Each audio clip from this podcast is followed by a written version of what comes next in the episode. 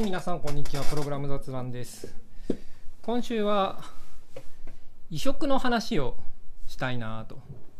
移植。いや、皆さん、移植ってやったことありますかね？こうソフトウェアの移植ですね。こう最近、まあ、自分の作ってた、こう仕事で作ってる、まあ、言語を、まあ、Windows に移植しようってことで、こう、まあ、ダイレクトコンピュート移植してるんですよね。うん、まあ移植っていうか、バックエンドを書いてるんで、まあ世間一般で移植としてイメージするものと、まあ、ちょっと違う部分もあるんですが、まあその辺の話も含めてちょっとやりたいと。で、移植、うん、皆さん移植好きですかね？まあ移植、こう結構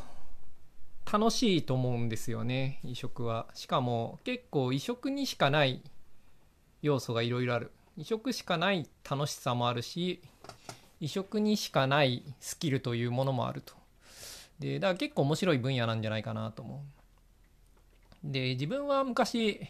携帯電話のブラウザー屋の頃に、まあ、携帯電話のブラウザーを、まあ、いろんな環境に移植するっていう仕事をしてたんですよね、まだ当時はその特にそのプラットフォームが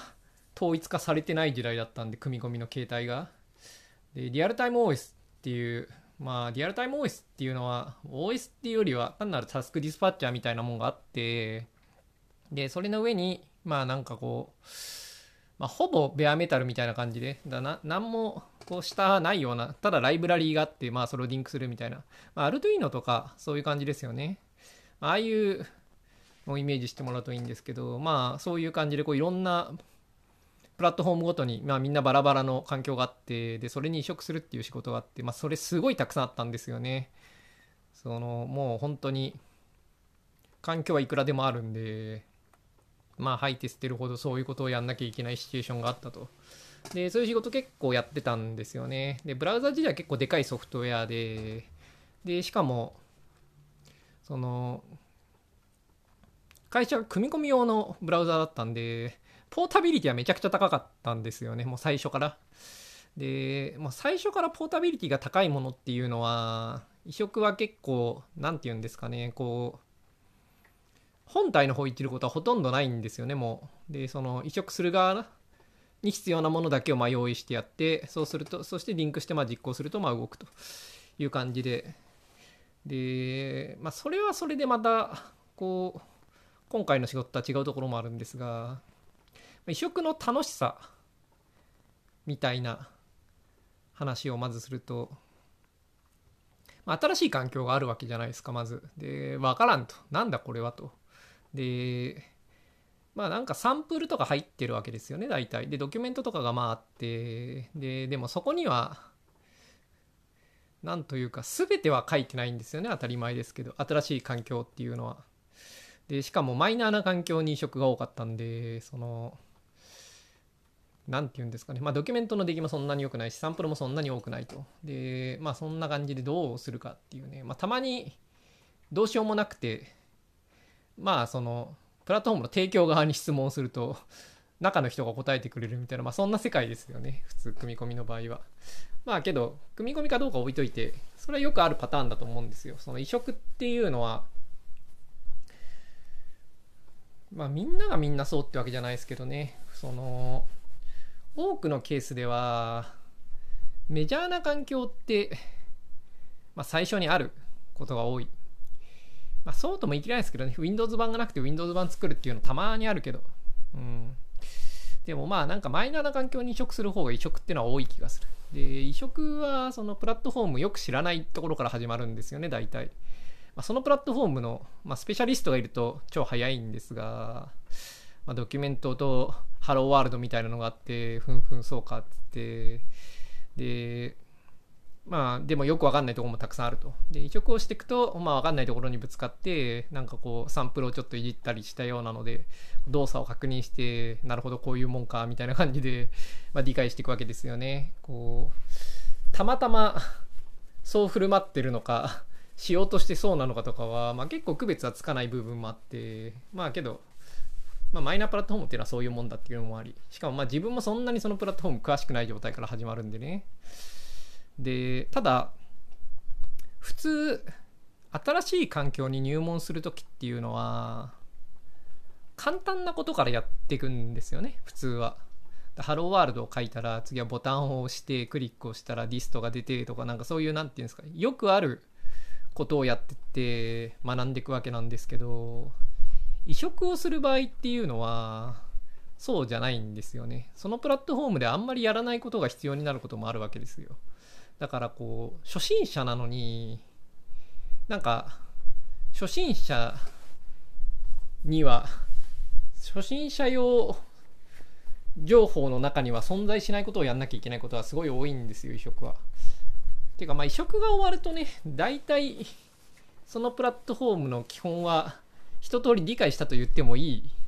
ような状態になると思うんですよね。特に大きいソフトウェアの場合は。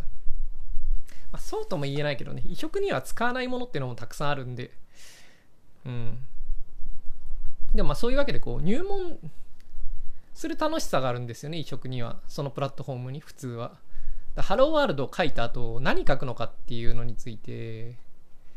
なんというか仕事じゃないというか新しいプラットフォームに入門しようとすると、まあ、何を書くのかっていうの特になかったりするじゃないですか例えば俺はフラッタ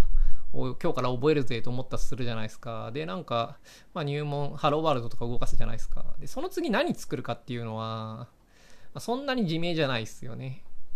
でも移植っていうのは、その何作るかっていうのはもう与えられてるわけですよ。しかも結構大変なタスクが。で、しかも大体まあできることが分かってるような大変なタスクなんですよね。ただまあその勉強するのに、まあ手頃な題材でもある。で、そのプラットフォームこう触ってって、で、そのハローワールドっていうのは、自分で書いたって感じがあんましないと思うんですよね。自分で書くというか、まあ、そもそも提供されるもんなんで、ゲッティングスターティッドとかで、なんかよく分かってないけど動くっていう状態だと思うんですよ、最初。けど、こう移植をしていくと、自分が書いたコードが、自分がコードを書いてって、で、しかもよく分かんないところは多分こうだろうって思って書いて、実際その通りではなくて、こういろいろと調べたりする過程で結構ちゃんと理解が進むんですよね。そのプラットフォームがどう動くのかっていうのがそのドキュメントよりもだいぶ詳しくなるしまあそのある種のそのその系統の移植をしたことがない人よりも詳しくなるんですよねだからなんかちょっといびつではあるけれど突然ベテラン見たくなるというか、うん、なんかあんまりみんなが知らないことを知ることになって、うん、こう学習としてまず移植は面白いんですよねでそれがで完成終わると結構そのプラットフォームについてこう詳しくなったっていう実感があってこう成長を感じられるというかこうなんかこうプラットフォームを学ぶ楽しさっていうのは結構あるんですよね。でしかも移植ってのはその自分が書くコードよりも移植対象の方がずっと大きいんですよね普通。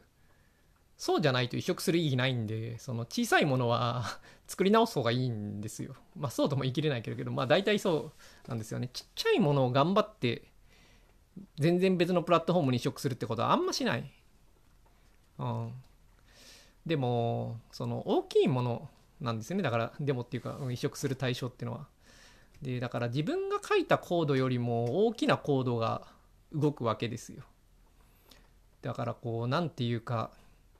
それまでハローワールドぐらいしか動かしたことがない新しいプラットフォームになんかだんだんとすごく大きな自分の感知しないというか、まあ、感知はしてるんだけどなんていうか自分がやってることとは関係ない何か大きなものが動き始めるんですよね。これはなんか異色の醍醐味で、何ていうかこう、数読とかマインスイーパーの最後の方みたいな楽しさがあるわけですよ。こうなんか詰まってるところをこう1個取ると、こうブワッとそれまで動いてなかったものがブワーッと動いてでその後またなんか詰まってでそこでまたその詰まってるの取るとブワーッとまた動いてないものが動いてみたいな感じでそのパズルの楽しさがあるんですよね。前半はその全然書いた分ぐらいしか動かないんですけど後半に進めば進むほどそうそれまで書いてきたものとこうつながってなんかこう書いたものよりも多くが動くとでこの詰まってたたくさんのものがこう一気にほどける感じはすごい楽しいんですよね。移植にはそういうなんかこうパズルの後半の楽しさみたいなのがある。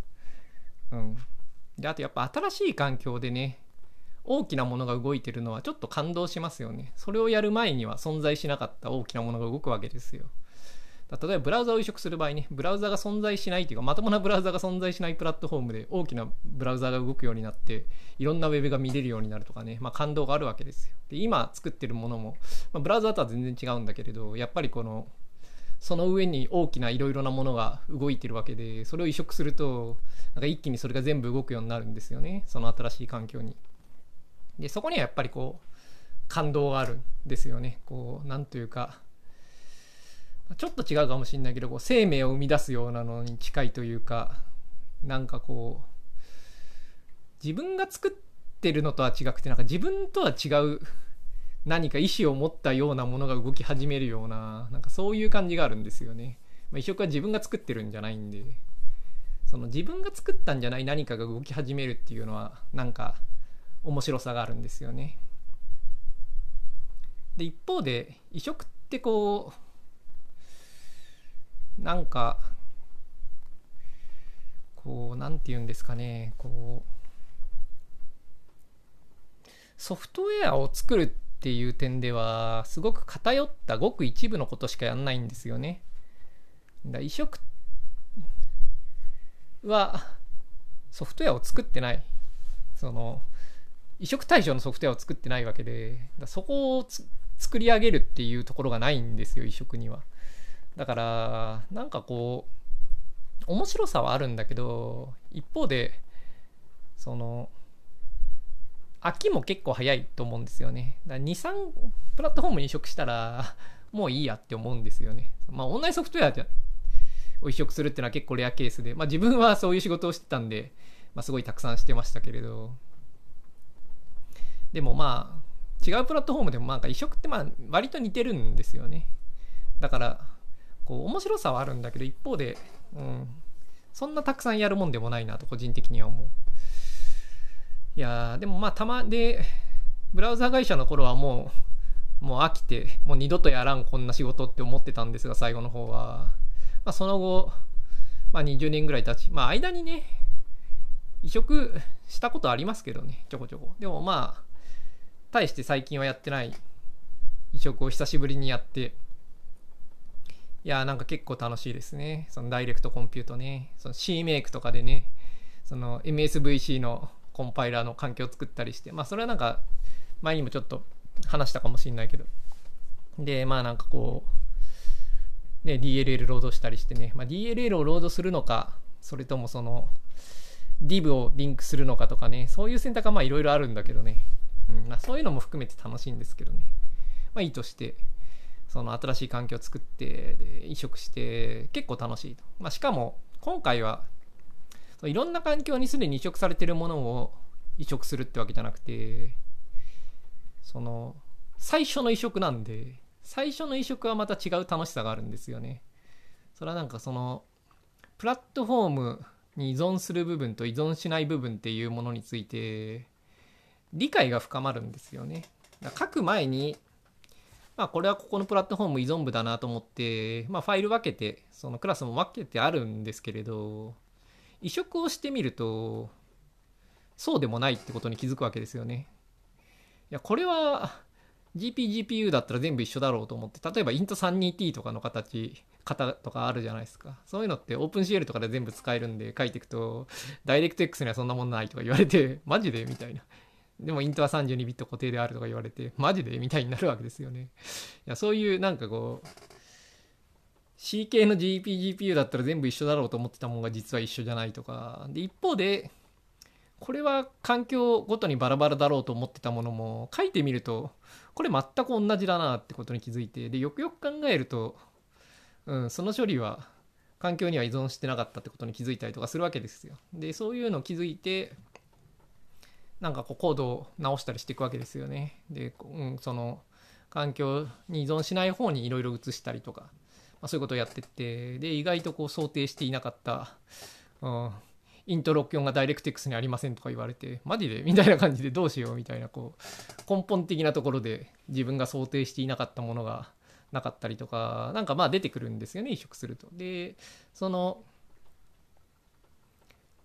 最初のいくつかはそういうのが続くんですよね。まあ、2個目が一番大きくて、まあ、3つ目移植するともう大体そこから先は変わんないんですけれど。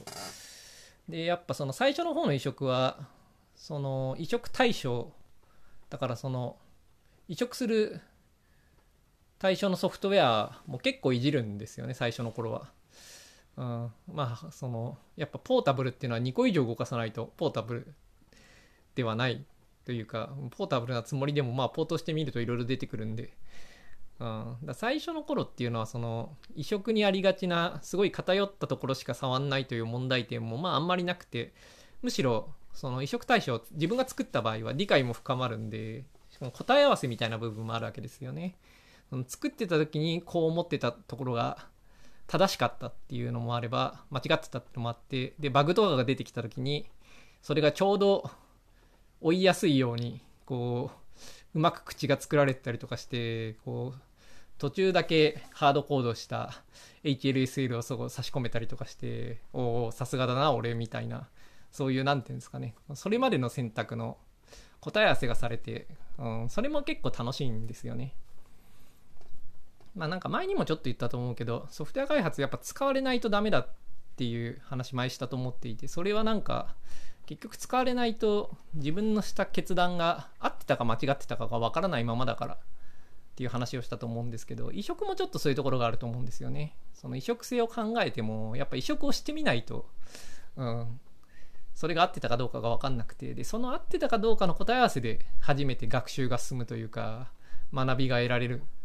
と思うんですよね。だそこも結構楽しい。その、おお、そうか、さすがだな、俺とか、いや、これは違ったか、みたいな、まあ、そんなこともあるよな、みたいな。うん。つうことで、最近は移植してて、まあ結構楽しいなと。いやーね、この中がね、整備されてね、移植されていく感じは、うん、こう、最初の移植する時の楽しさですよね。で、なんか、そこは結構いろいろあるって最初にも言ったけれど、まあ移植によってやっぱいろいろシチュエーションありますよね。まずいろんなプラットフォームで動くものを移植する場合っていうのは、もう中には手入れないっていうのは、まあほぼ決定みたいなもんなんですよね。その手入れると他への影響が大きいんで、その環境のためだけに手を入れさせるなんてとんでもないみたいな、まあとんでもないってのは言い過ぎで、たまに必要になったら入れるんですけれど、そんなに必要にはならないというか、本当は中に手入れた方がいいなって思うことも、まあ、移植する方で吸収することはまあちょこちょこあるし、うん。まあ、とにかくそのいろんなところで動いてる場合っていうのは移植する側側っていうのはまあ中い陣内でできるようになってるものででしかもそのせいで何て言うかちょっと無駄に複雑になってるんですよね大体。うん、その中にコードを手入れなく中に if レフ入れればすぐ解決することとかも、まあそうしないように書くわけで、だそういうことが意外とこう 意外とというか、無駄な、こう、バーチャル関数とかが出てきたりとか、うん、無駄な DI しなきゃいけないとか、なんかそういう無駄な複雑さっていうのが結構出てきていて、だまあいろんな環境で動くようにすると、うん、まあ無駄にちょっと複雑なんですよね。で、そういうソフトウェアを移植する場合っていうのは、こう、まあ、それもその対象のソフトウェアとの関わり次第なんですけれど、多くの場合、その、まあ、すごい移植性があって、で、結構大きくて、でそういうものに移植しようっていう時は、自分は別にそれの開発者とかじゃないっていう場合が多いと思うんですよね。まあ、それは人によるか。うん、そうだな。ブラウザは別に開発者だったからな、自分も。あまあそうねだ。両方ある。その、他人のソフトウェアを移植したいっていう場合は結構あるんですよね。その自分の環境で動かしたいみたいな。でそういう時っていうのは、その移植対象のソースコードよく知らないんですよね。で、しかも、早く移植したい場合は、いらないところは追わない方がいいんですよね。で、これはだからソースコードを読むっていうのとちょっと似てて、その、読まないで済ます範囲がなるべく大きければ大きいほど腕がいい移植者なんですよ。なるべく読まない。けれど必要なものは全部読むっていうね、その、必要なものを読まないで適当に書いてしまうのもそれはそれでダメなんですけれど。まあけどそれだと大体ね移植うまくいかないんでね。うん。だなるべく読まないで移植できるっていうのはやっぱプログラマーの腕として結構あると思うんですよね。で読まないためにいろいろと工夫するんですよね。その例えばその同じような環境でそのすでに動いてるプラットフォームを作るとかなんかこう何て言うんですかねこう比較可能なものをうまく作ってでデバッカーでちゃんと止まるようにしてとか、まあ、それだけ聞くと当たり前じゃんって思うかもしれないけれどその移植性がすでにある程度確保されてると面倒なことになっている結果なんかこう簡単にそのプラットフォームでビルドをしてデバッグ実行できないこともあるんですよね。でもあのちょっと手を入れるとできるんですよ大体。で移植をする前にそういう既存のプラットフォームでそういう何て言うかリファレンスになるようなビルド環境を作っておくとかでデバッカーもちゃんと当たるようにしておくとかなんかそういう移植のための下準備を結構いろいろしたりするとかそういうこう努力を周辺の努力をいろいろすることによってこう読まなきゃいけないコードの量を減らしたりできるんですよね。で特定のことをやってでばっかり止めてああこう動くのねみたいなこうそういう感じでこう移植をしたりとかその自分の方の移植してるコードで期待通りに動いてない時にあれなんでこれ呼ばれないんだっていう時にまあそういうのを確認したりとかなんかそういうのはこう移植してるコードを書くっていうのの外側での努力で効率がすごい変わるんですよね。でそれはやっぱこう、うん、移植っていう技術というか移植という分野でのプログラマーの腕の一つだと思うんですよ。そういう移植の腕ってあるんですよねプログラマーで。であといろいろ知ってるとかいろいろ知ってるってのは移植にはすごい有利なんですよね。いろいろっていうのはすごい曖昧なこう言葉ですけどその移植対象のソフトウェアと似たものを知ってるとか移植するプラットフォームと似たものを知ってるとかそういう知識っていうのはすごい役に立つんですよね。こう普通こうなってんだろうっていうのででそういう多分普通はこうだっていう推測があると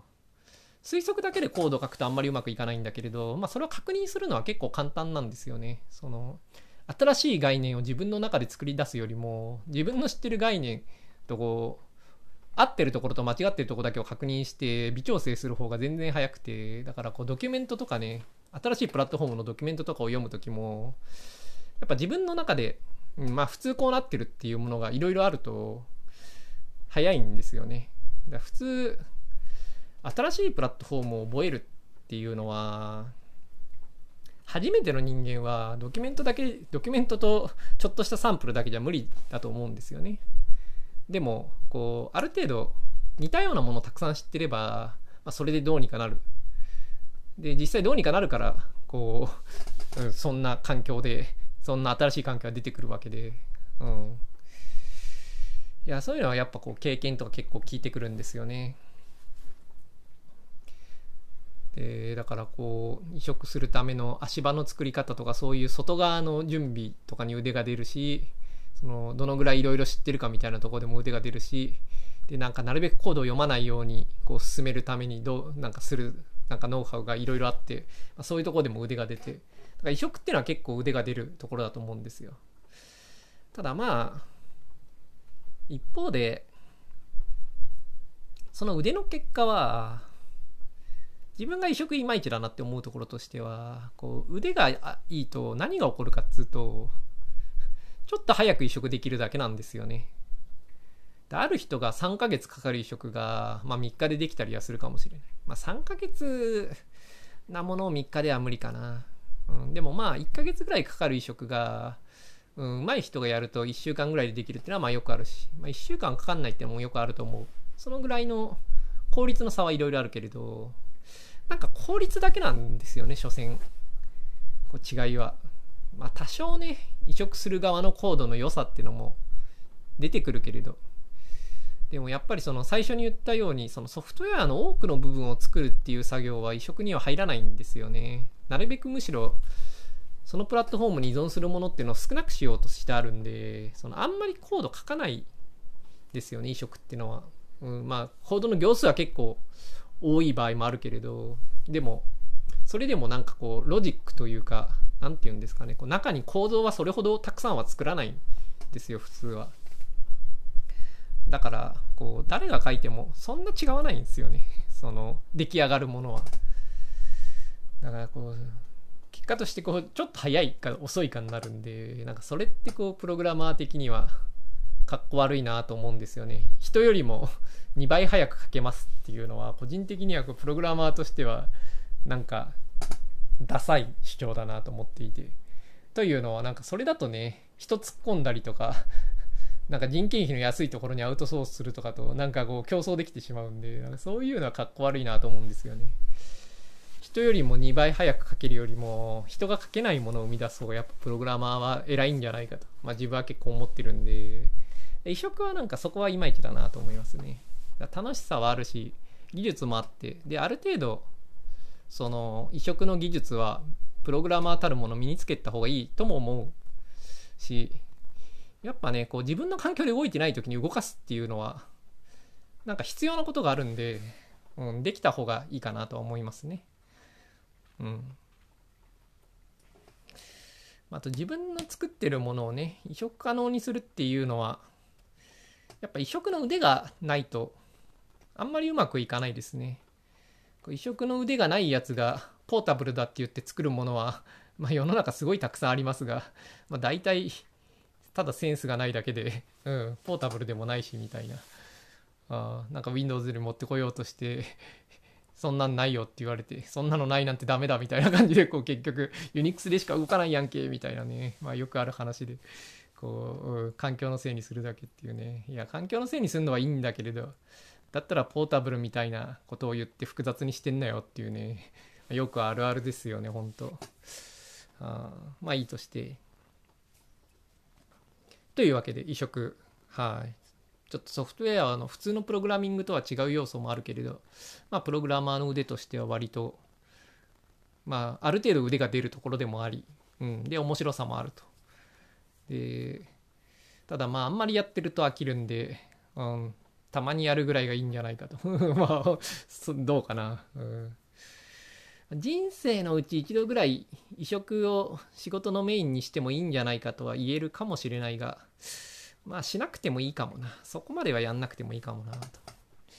というのはやっぱ、昔の方がね、移植する対象は多かったんでね。今はもう Android があるしね。もう組み込み Linux があるしね。プロセッサも、なんかちっちゃいものでも割と ARM ですからね。ARM7 ぐらいだったらまあ大体どこでも動くんでね。もうそれより下のプラットフォームに大きなものを移すってことは、まあ、かなりレアケースになったんで、まあ、だから時代の結果、必要性が減ってきたんで、うん、昔のように、しょっちゅう月に1個 新しい環境に移植するみたいなね、そんな人生歩まなくてもいいかもしれないけれど。ただまあいっぱいね、移植すると学ぶこともありますよね。やっぱり。うん。やっぱいろんな環境移植したことない人間の語るクロスプラットフォームとかポータブルという言葉のこの薄っぺらさっていうのはやっぱね、いろいろ移植した人間からするとありますよね。うん、ということで、まあ最近ダイレクトコンピュートにいろいろ移植していて、うん、ダイレクトコンピュートね、知らなかったんで初めて触るんでね、思ったよりも、うん、オープン CL と違ってて面白いですね。うん。いやーね今日はなんかシェーダーリソースビューを ヌルでクリアしないと次のシェーダーに見れないみたいなのをこう追っていてね、うん、これがヌルをセットすればいいだけかと思ったらこうその全シェーダーリソースビューのそのインデックスにヌルをセットしなきゃいけないというね、うん、まあ何言ってんだって感じだけど。いやこういうのはなかなかドキュメントとかそのサンプルを読むだけではわからないというか、まあ、サンプルをよく読むとねうん実はわかるんだけどまあけど書いてないんでね、そうはね。なんでこんなことやってんだっていうのを、実は、ああ、なるほどそういうことかと最近理解した。いや、しかも CPU から見えるんですよね。シェーダーからは見えないというか。いやーなんか普通 CPU から見たらシェーダーからも見えるようになりそうなもんだけれど、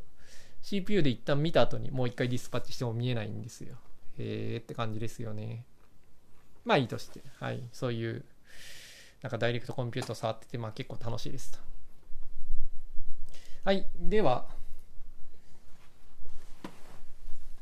お便りのコーナーに行きたいと思います。はい。では今週のお便り3つ来ておりますと。で、1つ目のお便り。えっ、ー、と、最近ポッドキャストを聞き始めました。一つ聞いてみたいことがあるのですが、エンジニアの職場選びに関してどういう部分を優先しますか？例えば、私は今の職場はハードウェア寄りの仕事をしたいと思って入社しましたが、古い古い技術が中心で Web から移った身としては辛さを感じますと。ほうで新しいものは新しいものは好きなのですが畑分野の違う場所に行くと感じる辛さを感じていますと。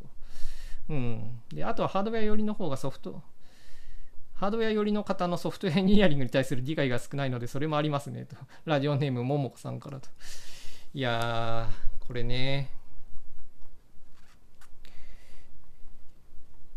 これは分かる人にしか通じないものがいろいろと入ってますよね、この話には。いやまあ辛さあるでしょうねっていう感じですね。で、まず質問というか、職ら職場選びに関してどういう部分を優先していますかっていうのをその後の話と、まあ、組み合わせてこう答えようとちょっと思って考えてるんですがうーん。まあちょっとうまく質問に対する答えは難しいですね。ただまあちょっと、うん、関係ある話として。まず言ってることはすごいよくわかりますね。そのウェブなんかこの話にはこの Web の常識には2つあってその自分が思うのはそのエンジニアリングとして本質的に正しいっていう先に進んでるという部分と Web 特有の部分があると思うんですよね。で Web を開発してると Web 特有な部分も本質的に正しいと勘違いしてるってのはよくあると思うんですよ。でそれはよその分野に移った時になんか浮き彫りになることは結構あってでそこにはすごいストレスを感じる場合もあると思うんですよね。例えばこの Android が初めて出てきた時にねこの Web 界隈からのこのネイティブのアプリに対するこの何て言うんですかね不快感というかうんこんなのはもうすぐ Web になるよとこう思っていた数々の面倒さっていうのは、まあ、結局消えずに、うん、ネイティブアプリとしてまあ、現在にまで引き継がれていてしかもまあそっちの方がずっといいことは多くてだ最初に Web のようにやろうとしていろいろと頑張った努力っていうのはすごい無駄で、まあ、ネイティブにやった方が良かったっていうのはあると思うんですよね。でそれはいろいろな点でこう本質的だった部分があっったと思うんですよ。だから Web っていう特殊性ゆえに簡単にできていたことは、実は他の分野ではそう簡単ではなかったと。でそれを Web のようにすると、いろいろと問題が出てくるんで、やめといた方がいいってことあったと思うんですよね。ただ一方で、そうじゃないことも結構多かったと思うんですよね。その、うん、ウェブの進んだやり方っていうのを組み入れることは結構たくさんできて、で、組み入れたら良かったことっていうのも結構多くて。でけれどアンドロイドはねそれなりにこう腕のいい人がたくさんいたんでそこまで理不尽さが残ったっていう気はしないんですが自分は。でもねこうハードウェア寄りの場合はねそのありますよね。その本質的じゃないというか、お前これは直した方がいいだろっていうことが、まあそのまま続いてしまってると。で、辛いと。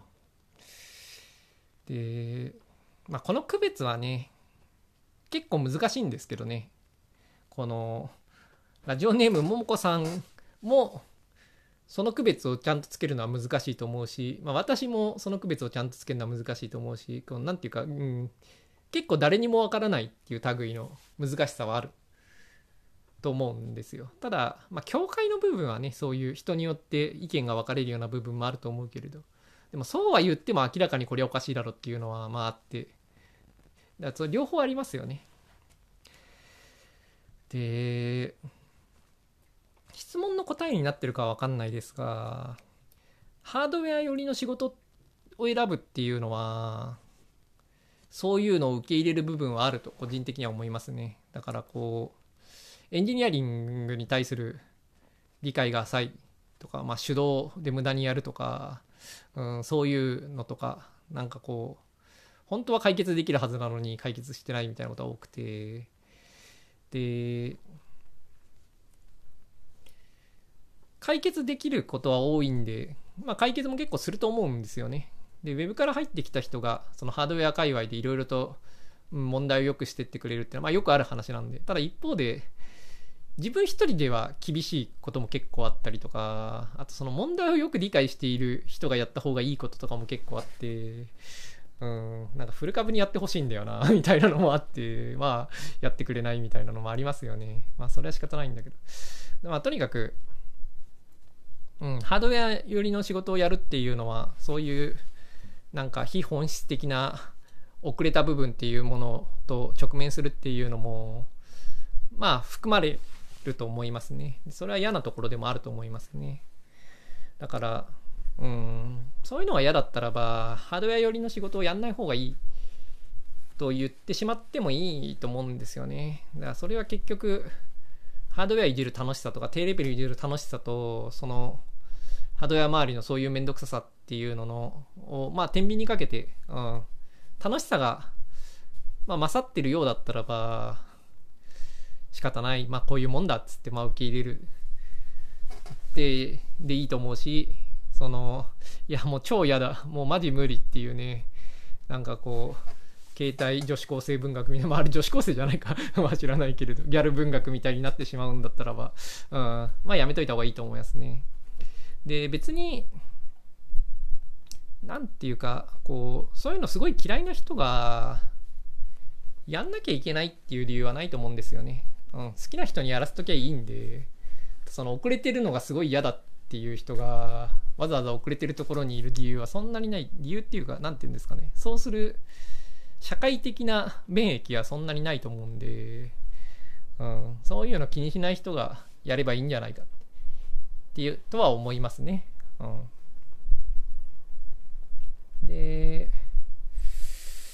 まあ、質問の答えにはちょっとなってないですよね、これは。うん、自分がどこを重視してるか。うん、でもまあ、そのハードウェア寄りの仕事やったりしますよ、私も。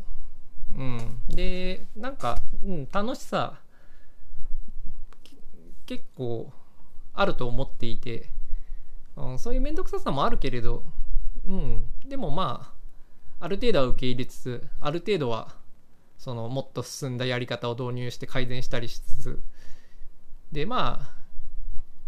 やっていきますね。そういうだ何を重視してるか、うんまあ、難しい部分もありますけどね。ただソフトウェアのね、プロセスとか、うん、エンジニアリングとかね、は、自分は、なんて言うんですかね、そんなに重視してないって答えていいのかもしれないですね。いや、そう、というかそういうのがしっかりしているところは、なんか、大手とかしかないと自分は思っててで大手でそういうのしっかりしてるところでやるのは別にいいと思うんですまあ大手とも限らないですけどね。クックパッドとかね別に結構しっかりしてたしリクルートとかもまあまあまともだと思うんでなんか中堅のベンチャー結構いいところだったらまあまあちゃんとしてると思うんですけれどなんかそれではできない仕事も結構あるんですよね。だそのハードウェアとかもそうだし今やってるのもね零細のやっぱ数人で一発当てるぞみたいな時には特にそれを日本で、うん、普通の企業まあ普通って言っていいのかどうかわからないけれどその日本の標準的なプログラマーも混ざってる状態で、まあ、やるわけでそういう時にはやっぱりお前これはないだろっていう 状況で開発をしなきゃいけないことは結構ある。でそれはけど自分は受け入れてやってますね。何を優先してるかっていう時にうんそういう正しいやり方とかを優先してないことは結構ある、うん、まあ一方でけどたまにあのちゃんとしたやり方を学びたいなと思うこともあり、うん、そういうのちゃんとしてるところで働くこともありますね。だからまあ働く時と時々で、うん、目的が違うという感じがありますね。自分がそういうのね、今の最先端どういう感じかなっていうのを学びたい時は、やっぱ AWS 系の仕事とか選びますしね。で、ほうほうこういう感じなのかと思ったりとかして、うん。で、まあ、あと、まあ、この質問の答えになってるのかどうかわかんないけれど、でかいソースコードの そう、コードベースで働くのは嫌だなと思ってますね。まあ、組織がでかいのも嫌だけれど、コミットに時間かかるのはね、もう嫌だなって思ってますね。あの、コミットにすごい時間がかかって、その間にすごい置いてかれるやつ。だからもう、あっという間にアップストリームに置いてかれるのをすごいこう頑張って競争しなきゃいけないし、コンフリクトしたウギャーみたいな、ああいうのはもうやりたくないと思ってますね。まあ、それ以外は、うん、優先してるのは、働く環境がね、融通聞かせてくれるとかね、そのミーティング出なくてよくてフルリモートで波があるときはサーフィン行っても怒られないみたいなのとか、まあ、と6割稼働みたいなね、フルタイムじゃないとか、まあそういう周辺のこととか結構優先してて、で、まああとアウトプットとしてね、結構こう、でかいことができる。ソフトウェア、プログラマーとしてね、なんかすごいものを作れるっていうのは結構重視していて、うーん、まあ、そうですね。そんくらいですかね。うん、エンジニアリングがいまいちなのには、まあまあ、体制はある方だと思いますね。で、しかも、Web 以外に行くんだったら、ある程度はきっと、そういう体制は必要だと思いますね。やっぱ Web は一番開発プロセスとして洗練されてるんで、Web は最先端だとは最近は自分は思ってないですけれど、なんというか、うん、一番枯れてるというと言い過ぎだけれど、うん、いろいろな問題について Web 特有の解決策をかなり進めてきて、うん、結構究極系に近づいてる状態なんで、あだそこからよそに移ると、うん、いまいちって思う部分は多いと思うんで、まあ、それはある程度は、なんていうか、新しい環境込みなんで、うん、学ぶ楽しさとして、まあ、学んでいく方がいいと思いますね。ただ、あんまりにもうげっていう時はね、うん、そんなに頑張んないで、次行ったらっていう気もしますね。まあ、ハードウェアはね、どこ行ってもそんなもんっすよ。なんで、ハードウェア系行くか、やめるか、どっちかだと思いますけど。はい。ということで、はい。ももかさんどうもありがとうございました。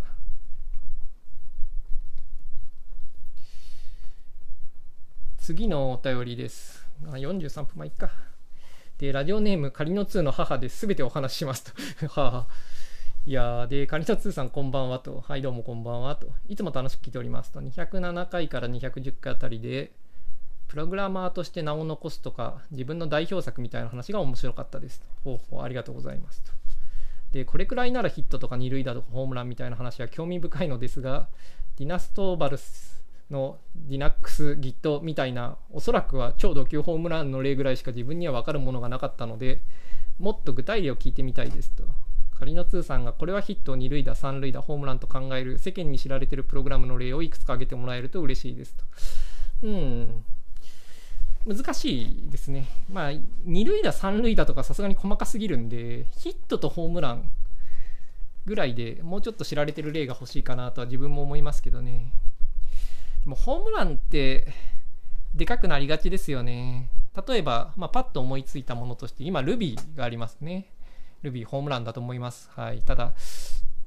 Ruby ぐらいまでいかないとホームランと認めないのかっていうと、そんなことはないと思うんですよね。もうちょっとしょぼくても、ホームランと言えるものってあると思うんですが、どうですかね。例えば、自分が最初の仕事でやったネットフロント3っていうブラウザーがあるんですけど、まあ、あんくらいはホームランって認めてやってもいいかなと思いますね。でもまあ多分これ聞いてる人の半分以上は知らないようなものだと思うんですよね。だからそのくらいでも別にホームランとは認められると思うんですよ。その業界でしか知られてないみたいな。うん。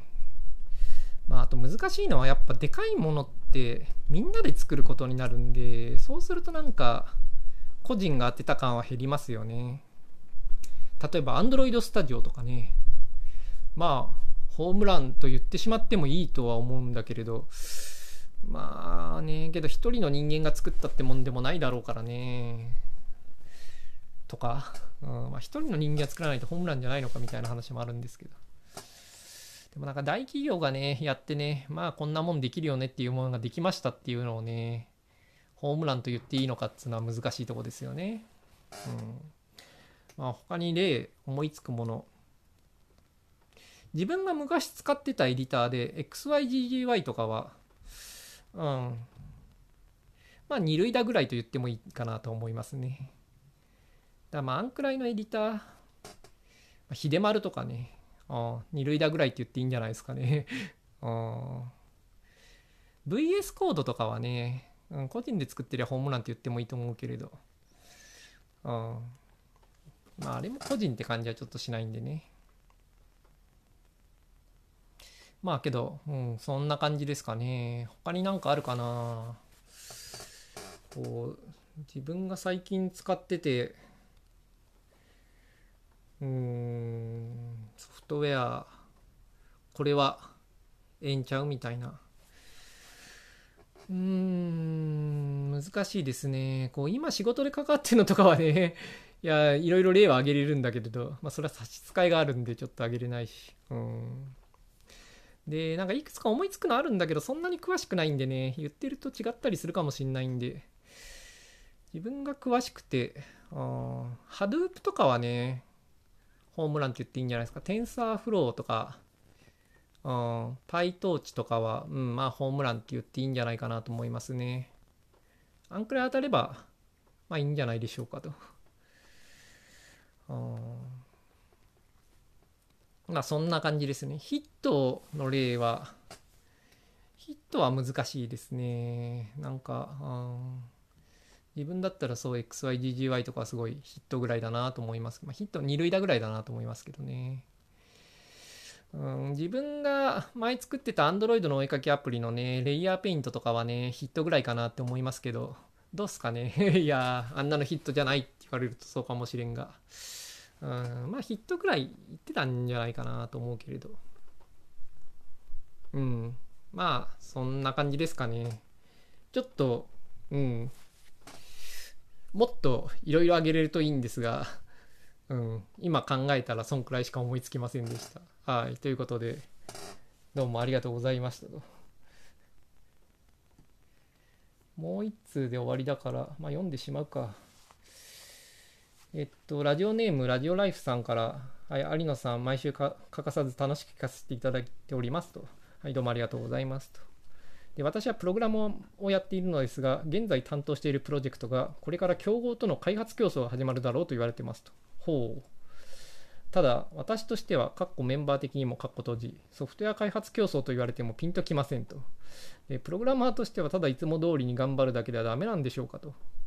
経験豊かな有野さん、競争に向けて持っておくべき意識、アドバイスなどあったら教えてくださいと。うん、なんか、へえって感じですね。競争っていうのは、なんか、まあ、3つ大きく立場が違うと思うんですよね。その、すでにドミナントな覇者がいる、そのナンバーワンがいるところに挑んでくっていう類のケースと、逆に自分がナンバーワンで挑まれるケースってのとあと覇者がいなくて、うん、そのライバルたちがいる。で誰かが覇者になるっていう時の競争の3つがあると思うんですよね。で、まあ、それぞれ結構違うんでこのラジオライフさんがどれに当たるのかっていうところで、うん、返答も変わるような気がしますね。まず挑まれる時にどうなのか。自分が覇者で、うん、でメンバーとしては挑まれる時に普通に働いてたらダメなんでしょうかって言われたらまあ別に普通に働いてもいいんじゃないですかねと思いますね自分は。うん。なんかそれは結局そのうち負けたりすることになると思うんですけれどなんというかそれをどうにかしたいと思うかどうかはやっぱりこう立場というかそれを育ててきた人間とかが思うことですよね。まあ、すでに育ってきてそこにジョインして、まあ、結構思い入れがあるっていうんだったら一緒に戦って守っていってもいいとは思うんですけれどなんかしなきゃいけないかって質問されれば普通に働いてもいいんじゃないでしょうかっていう気がしますね。で挑む側の場合は普通にいつも通りに頑張ってるだけではダメなんでしょうかっていうのは、まあダメかなと思いますね。うん、なんてかっていうと、普通にやったら、まあ、なんかこう、ナンバーワンがいるところでは、普通にやったら別に、まあ勝てないんですよ、大体。うん、そのすでに広まってる方はすごい有利な立場にいて、だから、そのそれを倒すのは結構大変なんですよね。だから普通にやったら倒せないと思うんですよね。で、倒せないと、やる意義があんまりないと思いますね。そのちょっとたまに挑戦することによって ナンバーワンの側がちょっとなんというか、うん、身を引き締めてあんま傲慢にならないとか、まあ、そういう副次的なメリットはあるにせよやる意義があんまりない、うん、どうせ負けると分かっていて負けてちゃんちゃんっていうのはすごいプログラマー人生としてのアウトプットとしてすごいしょぼいし、うん、なんかこうそれをやる意義はあんましないと思うんで、なんかそういうことをやるぐらいだったら、違う仕事をする方がいいと自分は思いますね。だからこう、ナンバーワンに挑む時っていうのは、その、勝つためにやるか、または違うことをやる方がいいと自分は思う。で、普通にやるってのは多分勝つやり方ではないと思いますね。で、基本的にやっぱそういう時っていうのは、本当にこう結果はかなり二分されるものでまあまあ成功っていうのがなかなかないんですよねそういうケースって本当に箸にも棒にもかからないか倒して全て終えるかのどっちかになりがちででそういう時っていうのはやっぱりうんその箸にも棒にもかからない方になると分かってることは、まあ、あんまりやんない方がいいかなと思う。でじゃあすごい頑張るべきなのかって言われると、まあ、それは難しいとこですね。うん。こう、なんというか、それは、